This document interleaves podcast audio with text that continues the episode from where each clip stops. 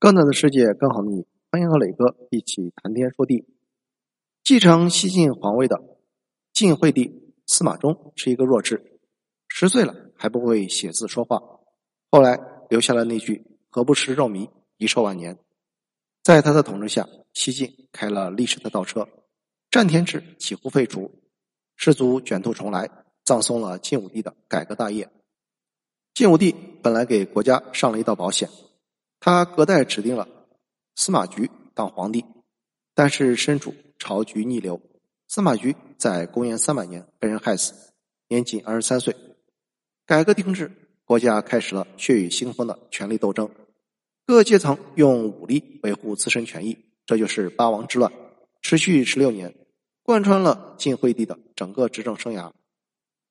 但是八王之乱并不是大家所认为的统治阶级的内斗。而是穷人对富人发起了冲击，皇权和平民进行合作，要打破氏族把持一切的旧秩序。由于历史积累，国家矛盾已经达到顶点，但是皇帝司马衷是个巨婴，指望他用改革来改变现状不现实。他们看不到希望，人生灰暗，那就破罐子破摔。在一场动乱中，打破现有秩序是他们唯一的出路。皇族大权旁落。卧榻之侧，岂容他人酣睡？野心家与民众不满结合在一起，堪称是古代版本的极端民粹主义。八郎之乱的中心人物是赵王司马伦、谋臣孙秀、大将张林，都是出生于寒门。齐王司马囧的亲信李涵，无一不是平民阶层。这些人还有一个共同的特征：信奉天师道，也就是五斗米道。天师道基本盘是农民，那些士族富人只会玩玄学，对天师道嗤之以鼻。皇族为了拉近和韩族的距离，也纷纷信奉天师道。司马伦就是如此。到底是真信还是假信，都不是问题，只要能笼络人心就够了。其实，寒门的反抗不止八王之乱，还有刘伯根起义、张张起义等农民起义，只是很快失败。八王之乱持续了十六年。在这一期间，每个王入朝后，基本上都忘记了平民百姓，只顾着权力斗争和荒淫奢侈，很快失去人心，被农民所拥戴的其他藩王所取代，循环上演着李自成进行的剧情。农民总是无法掌握自身命运，当他们扶持皇权当代言人时，却忘记皇权会迅速成长一位独立的利益集团，皇权。与氏族不同之处在于，皇权贵族不会创造财富，擅长夺取社会的存量财富；氏族以创造财富起家，往往懂得创造增量。皇权只有一个家族，无法制衡；氏族有多个家族，彼此相互制衡。皇权从来就不是平民百姓的代言人，而是渣男。达到目的之后，就会一脚踢开你这个糟糠之妻，专心打造自己的黄土霸业。而皇权一旦实现了唯我独尊，平民百姓的命运将会十分悲惨，甚至不如地主的佃农。自己不觉醒，只有被宰割的命运和被利用的份儿。只是这个道理，有人懂得早，有人懂得晚，有人从来也不懂。八王之乱的结局是失败的，韩族没有达到自己目的，皇族元气大伤，士族失望至极，国家一下子没有了共识，人心失散。士族一心想着在南方单独立国，而韩族找到了另外一个合伙人胡族。这个国不爱我，我又何必爱他？其实西晋并非亡于胡人，而是亡于自己人。王弥是刘伯根农民起义的联合创始人，被镇压后，他带着几万农民军投奔了南匈奴刘渊。此时的匈奴已经不是西汉时期的匈奴。他们已经在山西一带定居二百多年，在人种和文化上已经汉化。首领刘渊熟读诸子百家，写汉字，说汉语。虽然刘渊已经独立自称汉王，但是并没有称帝，没有进取中原之心。在王弥的筹划和劝说下，公元三百零八年，刘渊称帝，迁都平阳。刘渊生在王弥，无之有将军，如鱼之有水。随后。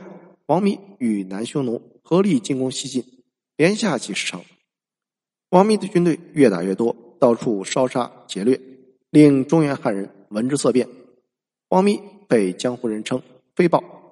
公元三百一十一年，王弥军队攻入首都洛阳，放纵士兵，大肆劫掠，奸淫宫女，以至于匈奴将军刘渊之子刘耀都看不下去，劝他收敛一点。王弥不仅不听劝。反而迁怒于刘耀的多管闲事。抢劫过程中，王弥向刘耀建议，匈奴迁都洛阳，取西晋而代之，可谓是杀人诛心。只不过被刘耀拒绝了。所谓的永嘉之乱，屎盆子不能全扣在匈奴身上。十几万农民军丝毫不输匈奴。匈奴进军如此顺利，其原因除了王弥农民军之外，还有着西晋军队的。作壁上观，开始衰落的东汉后期，尚且能与强大的鲜卑和西羌进行双线作战；军阀混战的三国，尚能够征服乌桓、收匈奴，令周边胡人不敢轻举妄动。西晋怎么可能对付不了区区匈奴的散兵游勇？太守王衍率领十几万大军公开逃跑，太尉之弟王成带兵从荆州出发。以极慢的速度到了南阳，一听说荆州军队战败，就跑了回去。左将军王敦天天饮酒作乐，对永嘉之乱视而不见。西晋至少还有五十万正规军，对付匈奴绰绰有余。但是士族已经放弃了西晋政权。公元三百一十三年，晋闵帝命令七十万大军分三路进攻匈奴首都平阳，但是作为军队主力的司马睿。在士族的劝说之下，竟然拒绝出兵。士族无心救援西晋，此时是想在南方建立完全代表士族利益的东晋王朝。农民对西晋恨之入骨，他们聚集在蛮族的旗帜下，对西晋发起了一轮又一轮攻击。西晋并非亡于蛮族，而是被自己的国民所抛弃。农民撕开了西晋的伤口，士族在伤口上撒盐。众叛亲离的西晋四面楚歌，无力回天。公元三百一十六年灭亡，北方成为了无主之地，社会秩序崩溃，进入到惨不忍睹的五胡十六国。南方成为汉人的栖身之所，他们要在那里建立起一个新世界，创造一个新时代。从西汉、东汉到西晋，五百年，三个统一王朝。王朝命运告诉了我们几个道理：第一，无序膨胀的皇权会造成内部崩溃；垄断社会的氏族会招致外部入侵。皇权与氏族必须相互制衡，才是一个可持续的好状态。第二，平衡总是动态，不是静态的，需要力量来维持。这股力量就是改革。这五百年间的每一轮盛世，都是改革带来的。三，改革一旦停滞。停滞就是倒退，就是动荡不安和血光之灾。举例来说，西汉从文景之治到汉武帝，从昭宣中兴到王莽篡汉；东汉从光武中兴、明章之治到桓灵二帝曹魏，从曹操父子到高平陵之变；西晋从太康之治到八王之乱。历史是有规律的，谁也摆脱不了规律的限制，这就是历史的魅力。也是历史的残忍，没有办法前进，也没有办法后退，也没有办法撑太久。谢谢收听，欢迎评论、点赞和转发。